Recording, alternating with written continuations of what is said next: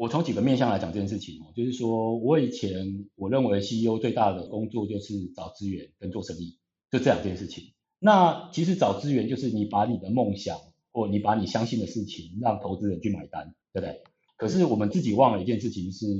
你内部的人也要买单你的梦想。所以我到我刚刚我去拜访客户，我再回来想这件事情的时候，我才发觉到，对，我没有把我的员工当做投资人。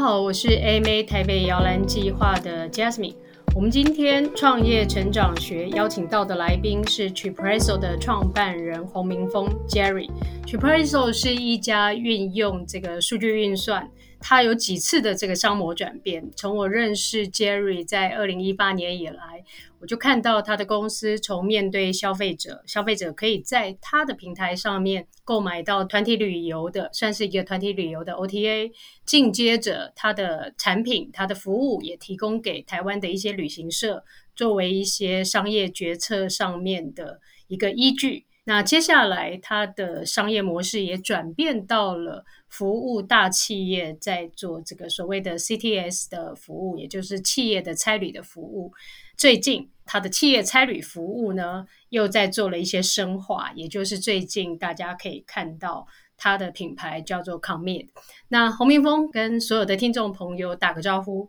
大家好，我是 Tripresso 的创办人兼 CEO 洪明峰 Jerry。那今天很荣幸有这个机会来这个地方，跟大家一起分享我们的一路的心路历程，然后也总结一些我们的想法。那也很希望可以跟大家有更深的讨论，谢谢。Jerry，你我所认识的你应该还在科技产业做 sales 的工作，那 sales 的工作表现得很好，你也事实上待过创投，呃，为什么会一开始想要设立 Tripresso 做这个团体旅游的这个 OTA 的服务？这个故事要从二零一一年开始，我大概二零一五年之前，我大概都是创投的身份在工作。那我会开始 Tripresso，其实是因为我在二零一零年结婚，然后二零一一年我跟我老婆去度蜜月，然后那个时间点我跟我老婆都很懒惰，不想做功课，所以我们又想去北欧玩，所以又很怕在路上拉着行李找不到旅馆，可能就吵起来了，所以就那时候很单纯的去选择一个团体旅游的行程出去玩。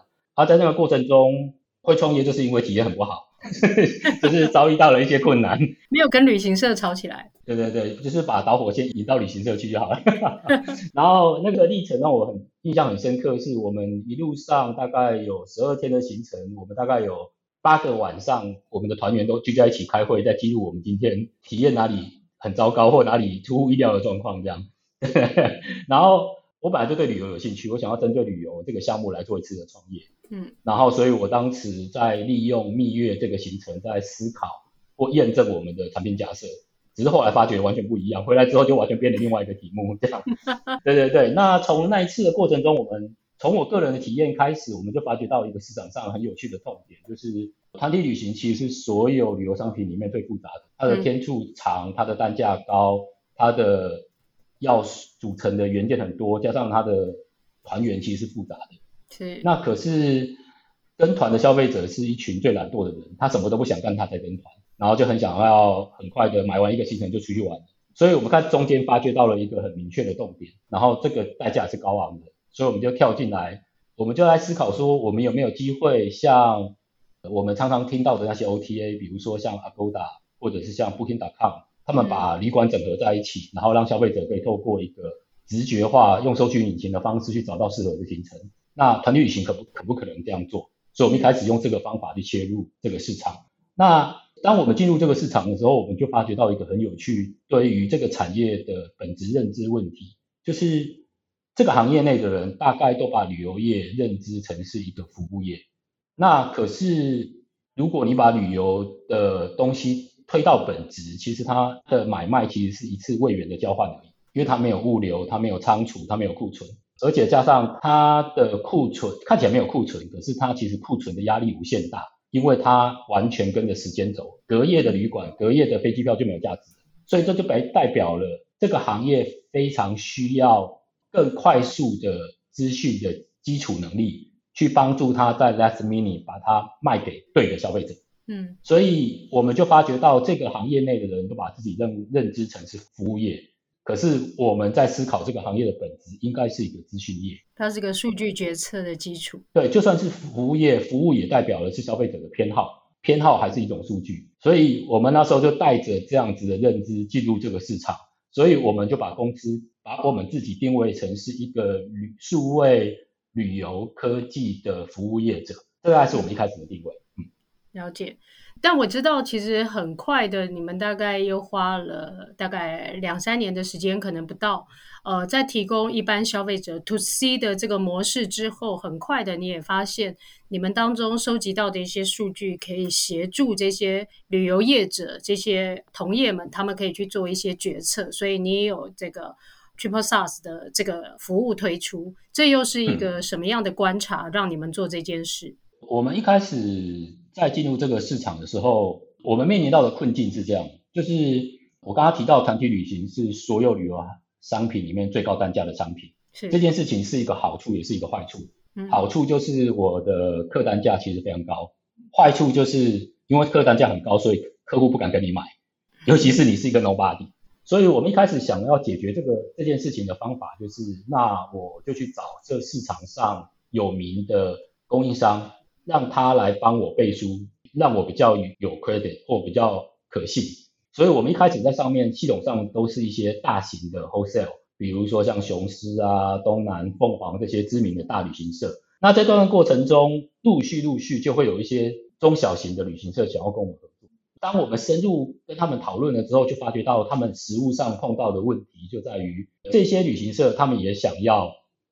跟我们合作，可是他们的基础，也就是他们的资讯能力没有办法支持这件事情。是。那第二件事情是，他们也想要往线上化的方向走，他们也想要往更深度的数位运营的方向，让他跟他的客人产生更高的粘结度。可是这件事情跟他们的本业或跟他们的专业差距太远。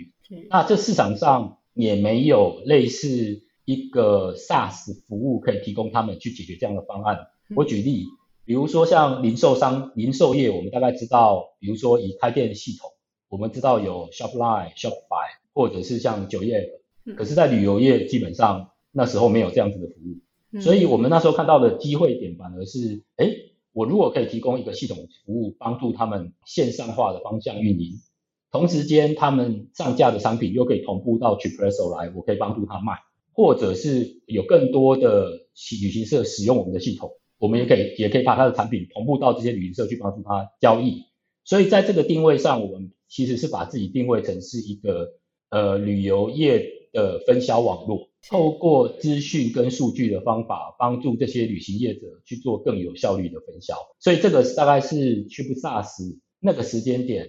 我们的起心动念。那在这个过程中，呃，我们发觉到一个很有趣的事情是，另外一个 support 我们做这个点是。很多大型海外的旅游服务供应商来找我们谈合作，比如说像 GDS 那个全球的机票定位系统，是，比如说像一些海外的房源，哦，像 Hotelbeds 这种全世界最大的 B to B 的旅游房源，他来找我们。那个时候我们觉得很奇怪，因为我们只是一个 B to C 的平台，那我们不提供我们自己的商品。那如果这些人他要提他要提供的是货，那他应该去找。大型的 hotel，比如说像雄狮、像东南这些人，那他们会找我们的原因，是因为他们发觉到，呃，整个旅游的趋势会更快速的往线上化的方向走。那可是他们也想要扩大他们的 customer base，比如说雄狮，比如说东南本来就是他们的客户，可是他们想要扩大到一些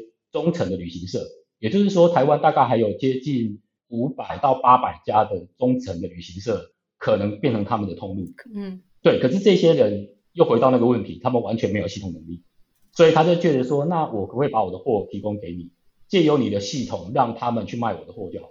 了解。所以在那个时间点，我们就觉得这个模式下是可行的，这样。嗯嗯。所以其实从这个 Tripresso 到这个 Triple SaaS，这是第一次的转换。后来又看到一个机会，事实上就是所谓的 Tripresso 的 CTS，也就是这个企业差旅服务的部分哦。我同时想要了解两个问题，第一个当然是说，还是看到这个企业差旅服务的这个需求，但是呢，事实上今天洪明峰要跟大家分享的是。要去学习释放能力啊，因为我记得应该大概也就在一年多前，你曾经跟我讲过一句话，很想知道自己还有自己团队成员，你们的这整个公司里头的成员，大家的能力边界到哪里，很想去试验。那释放潜能不是那么容易的一件事，更何况每一次那个商业模式来的，看到机会要去挑战。他必须要是要有能力去迎接这个你想要去做的这个挑战。我也想知道，就是说从 Tripresso 到 Triple SaaS，然后从 Triple SaaS 到 CTS 这个过程当中，你看到的机会跟你看到的挑战是什么？小花姐，这个问题是一个非常大的问题。好，我们节目只有二十五分钟。我觉得看到的机会点一定会是来自于你对那个产业的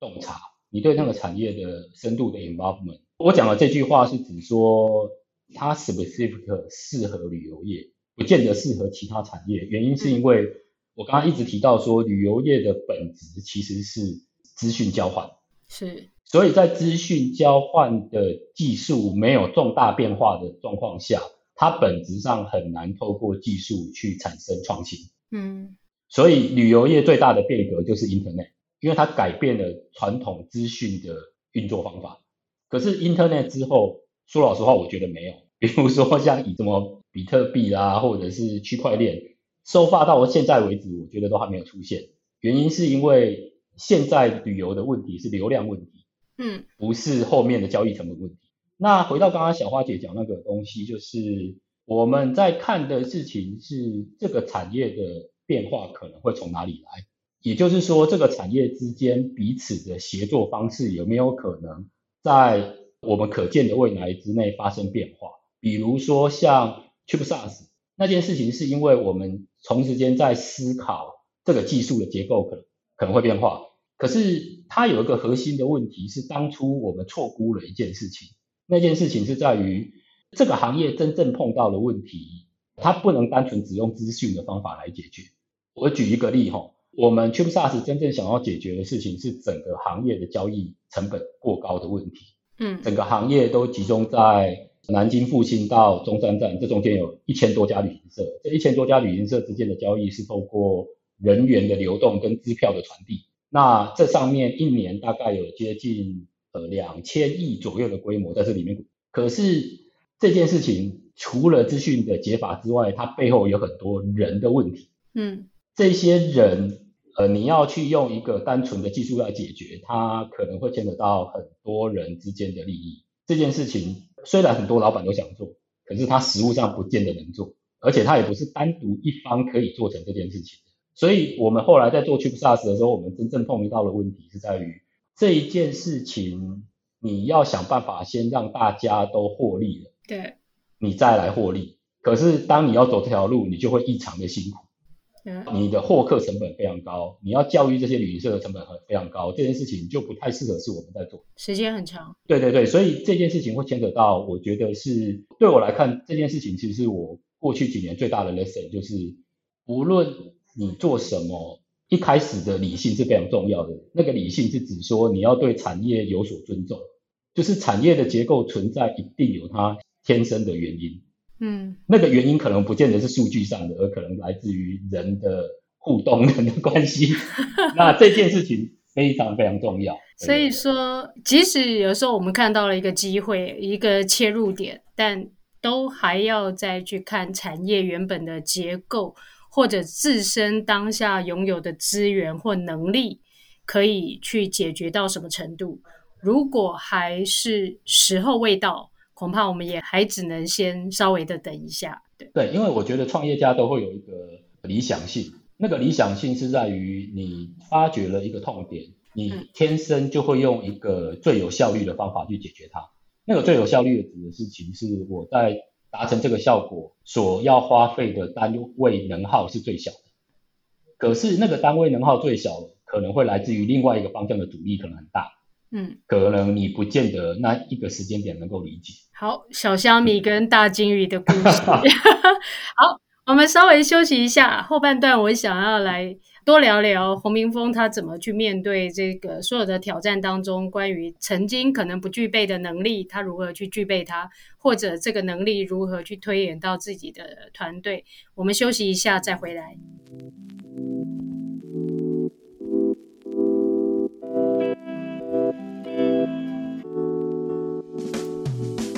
旅游咖在二零二零年完成品牌再造，推出姐妹品牌 Commit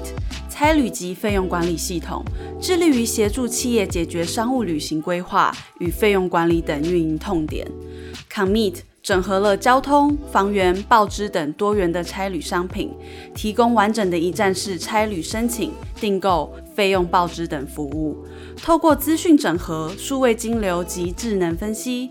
，Commit 大幅降低人力耗费，协助企业为员工打造更友善的工作环境，并以达成节省成本与增加效率为目标，期待与企业共好，一起更好。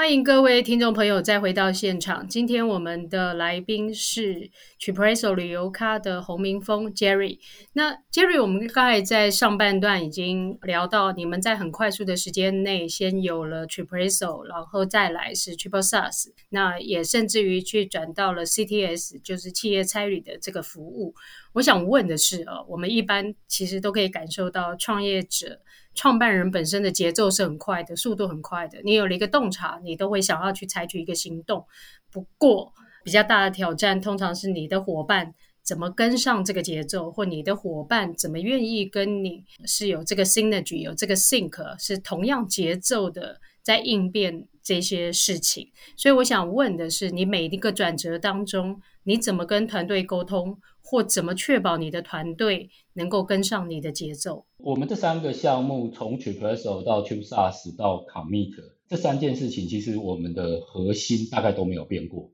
我们大概都是从数位旅游科技当做核心，只是我们把它应用在不同的交易场景，focus 在促进交易，然后降低交易成本。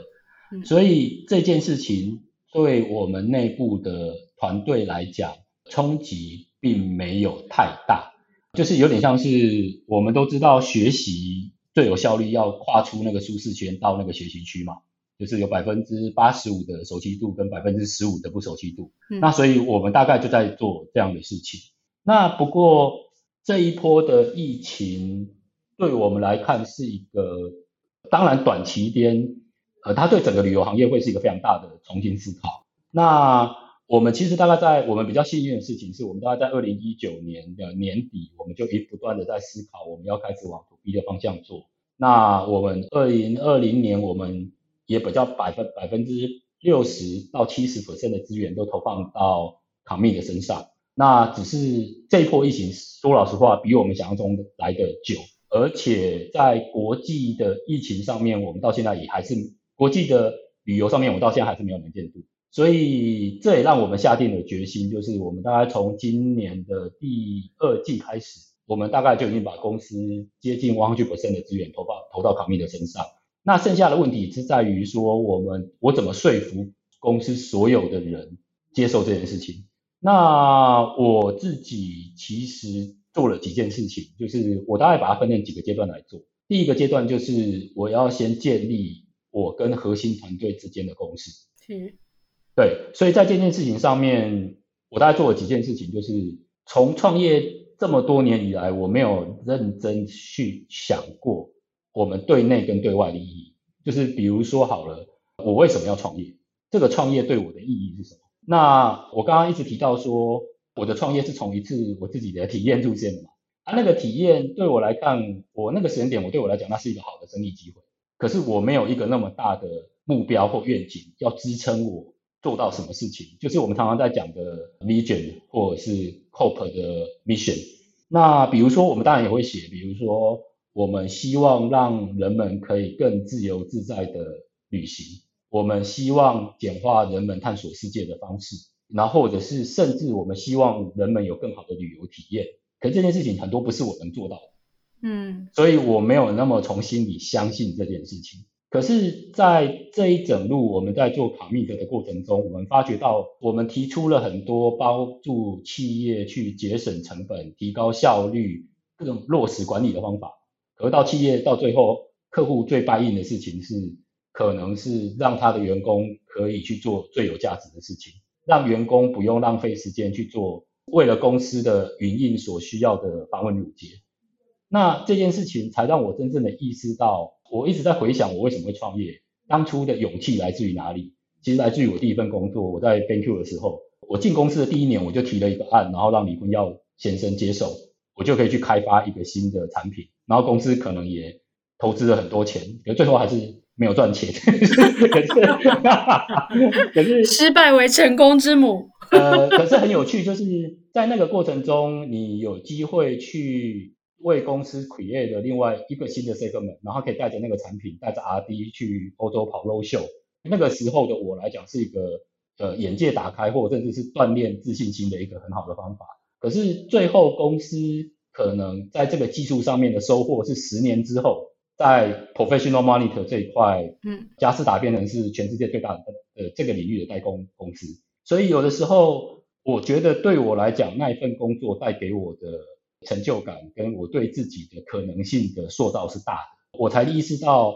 我真正想做的事情是怎么让我的我们开这家公司，让每个员工在在这里可以去发挥他的潜能，嗯，创造出自己的自信心，然后。也为他自己的人生创造各式各样的可能性，这是我真正想做的。那你就可以把你自己的 why 跟你对客户的 why 给连在一起，跟你的 purpose 也连在一起。这件事情对我的影响非常大，就是这两个多月的关在家里，让你想清楚了很多事情。对，那所以我大概就是从内到外开始把这些东西资讯给盘点一次。那因为这样，因为我们要做的事情，所以我们公司需要具备什么样子的营运体系？从组织到协作方式，到目标到策略的改变，有什么不同？那所以在这件事情上，我们就利用一次一次跟 core team 的讨论中，开始形塑这件事情。然后最后一步，我们去思考我们公司的人要怎么协作，我们人跟公司要怎么互动。所以我现在大概，我现在完成的部分是核心团队的共识。重新建构公司合适的流程跟制度，然后现在正在逐步的把我们所谓的愿景跟思想，让所有的人理解他做的事情跟我们现在公司整体的运营有什么关系，给串联起来。所以这大概是我在逐步做的一些过程。是，我觉得谢谢 Jerry，因为其实这个过程很流畅，但我觉得非常的难得是。包含最早或许 BenQ 的经验，他一开始是还没有办法看到成功的，但你后来会发现，他的累积其实还是有机会在某一个时间点上面产生了一些效应出来。我觉得往往最难的是在过程中，当我们还没有看到我们期待的那个成功或那个期待的那个画面产生的过程当中，它一旦在过程当中不断的考验我们的时候，你自己怎么面对那个中间还没有看到成果的那个过程，或你又怎么让你的团队知道说，哎，我们还是 on the way，我们只是在路上，但我们有机会到达那里。我觉得人天生会比较容易记住。失败的经验，所以你要在团队中不断的创造小小小小的成功案例，也就是我们常常在理解的，就是常常在讲说，我希望每天都取得一点点的成功。嗯，因为一个大的成功，反而你会有很容易忘掉，因为它会被一个 daily operation 慢慢的给稀释掉。所以我觉得领导人不只是我，还包括所有的主管，很重要的一件事情就是怎么。随时随地的找到一些短期的 milestone 来刺激跟鼓舞公司所有同仁。比如说，我们公司从去年花比较多的时间在做国际参与服务，而这一波疫情比我们想象中来得久。就是 实物上，我们还是会碰到，我们看到了市场机会真的空出来了，因为我们的 competitor 几乎都退出这个市场，或者是比如说很多足科的电子业公司，他们的原来的服务供应商都逐步的撤出了。那也就代表那个市场产生一个空白区域，没有机会接进驻。可是对企业很现实的点就在于，呃，他们 even 觉得这是一个好的 solution，可是他们还不知道什么时候会用，他们就没有办法下决策。那这件事情对内部的同仁来讲就会很 frustrate，他们一直在做我们希望他们在做的事情，可是他们也看不到成果。所以我们大概在去年的年底，包括我的投资人也给我很多的建议，所以我们才会从国际的差旅延伸到国内差旅。那、啊、可是到国内的差旅，我们才你认真的站在客户的角度去思考，你发觉到他们两个的需求是完全不同嗯，国际比较重视安全感，可是国内它解决的其实是报销管理问题。行政程序上的，对对对，在这个过程中，我们默默在这个方向耕耘。可是，就像刚刚小花姐问到的，就是可能在业务上你没有很明确的 milestone 的达成，可是你会，其实在这个过程中，你会让很多的合作伙伴看得到。所以，比如说像我们现在跟比较大的两个国际的发卡组织，都有一些专案在进行。那这个部分其实是因为他们在找类似这样的 solution 的时候，他们就发觉到，哎，其实我们所提供的愿景，他们在海外已经有类似的合作伙伴的合作，然后他们也在陆续的在打台湾找合适的伙伴，所以我们就适时的把这样子的合作案跟逐步逐步推进的过程，让公司所有的同仁都能够理解。那最后一个部分就是还包括了业务的到国内的参与服务，我觉得我们的业务的。推广就相对之下是比较顺利的，所以我们就用一个比较透明化的方法，让所有公司的同仁都可以知道这个业务的推进过程是什么。嗯，我我的 challenge 其实是我在月会里面也没有办法透过一个比较简单的模式，让所有的人都知道整个 SaaS 的运作模式是什么。比如说从 pipeline 开始到怎么 acquire 客户。acquire 客户之后要怎么让他做 operation，怎么就让他愿意付更多的钱，upgrade 到更高的 package。嗯，我们试图用数据化跟流程化的方法，让所有的人都理解这件事情。因为他理解了，所以他就会知道他现在做的任何一件事情，可能跟最后的 result，嗯，有什么样的关联性。嗯。所以这件事情它会是一个长期的工作。我相信我们的员工是热情的，他们是聪明的，他们会自己去发掘到。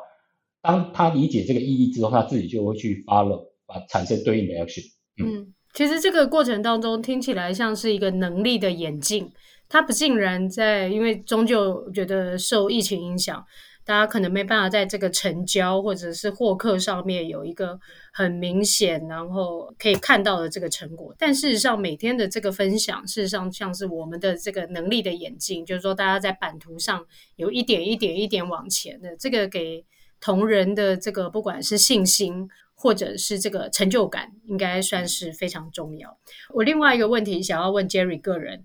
在这段期间，你自己认为在疫情期间被激发出来的能力最鲜明的能力是哪一块？我觉得是整体公司的运营能力。嗯，我从几个面向来讲这件事情哦，就是说我以前我认为 CEO 最大的工作就是找资源跟做生意，就这两件事情。那其实找资源就是你把你的梦想或你把你相信的事情让投资人去买单，对不对？可是我们自己忘了一件事情，是你内部的人也要买单你的梦想。所以我到我刚刚我去拜访客户，我再回来想这件事情的时候，我才发觉到，对，我没有把我的员工当做投资人。对，所以我这段时间对我来讲最重要的事情就是我怎么 align incentive。嗯，人都是人。你只能 align 他的想法而已，因为他 align 他的想法之后，他才会去做你想做的事情，而不是你去逼他，就像是带小孩一样。所以这件事情对我来讲，我刚刚以为我我问你的这个问题，你会回答我说，你的这个关键能力就是成为两个孩子的爸，作为一个二宝爸的这个能力。第二个还没开始啊，对。还在坐月子中心。对对对，这段时间对我来讲最大的事情是这个，让我重新去理解到我自己要什么，我的 why 是什么，公司的 why 是什么。那我们的公司是怎么运营的？嗯、它的软体跟硬体要怎么搭配？嗯、那再到后来，因为要促成这件事情，所以我们需要什么样的运营方式，跟什么样的文化塑造？嗯、所以对我来讲是这件事情啊。也因为这样，我觉得我还是觉得我是很幸运的啦，在这个时间点，我发掘了那个。我们常常在讲的那个 something bigger than yourself，就是那件事情。那这件事情让我会比较相信我现在在做的事情是正确的。那我也希望我可以把我这样的信念让所有的公司同仁都理解。嗯嗯，好，那最后我想请 Jerry 给这个周边一样在创业的路上奋斗的这个其他的创业家一个建议。我大概分三点哦，第一点就是理性，就是我刚刚提到的，就是我觉得选择创业选择战场非常重要。那个战场，因为那个产业或那个市场一定有它天生的结构跟限制问题，可是我们通常会高估了自己的能力，或高估了自己的聪明度。可是那个产业之所以存在那个样貌，可能有它先天的条件。嗯，这件事情必须要非常理性的去看待。理解自己能做跟不能做的点可能会有哪些，这是第一个。嗯、那你当你很理性的去分析了这件事情之后，第二件事情你才可以坚持，你才可以坚持你相信的事情是对的。因为你要改变一个产业的结构或市场的结构，通常没有那么容易。那你会常常会有可能会走到一个隧道里面，可是你不知道哪边是光。嗯，你总会碰到那个状况。可是能够让你坚持下去的，通常都是你的伙伴。你的团队跟你相信的事情。第三件事情是，我觉得是保持感恩的心，然后积极的建立与人的连结。就是你永远不会知道哪个人会在哪个时间点给你 insight 或给你深刻的洞见，让你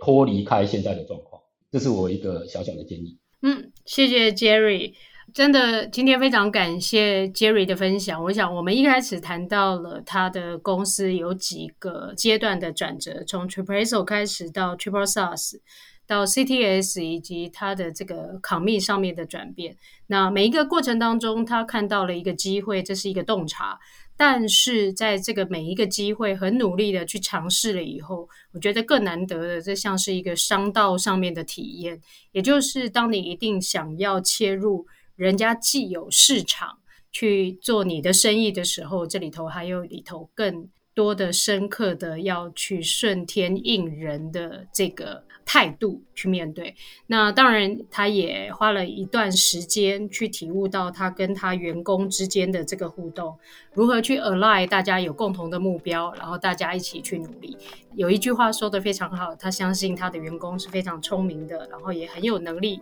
要去面对的这个环境。我们希望赶快看到疫情过后，然后可以看到 Tripreso，看到 Commit 的起飞。各位听众朋友，如果您喜欢 AMA 与 Meet 创业小聚合作的子单元创业成长学，欢迎你分享给你身边的朋友，也记得订阅创业新生代，让更多人一同认识创业家的精彩故事。我们下次见。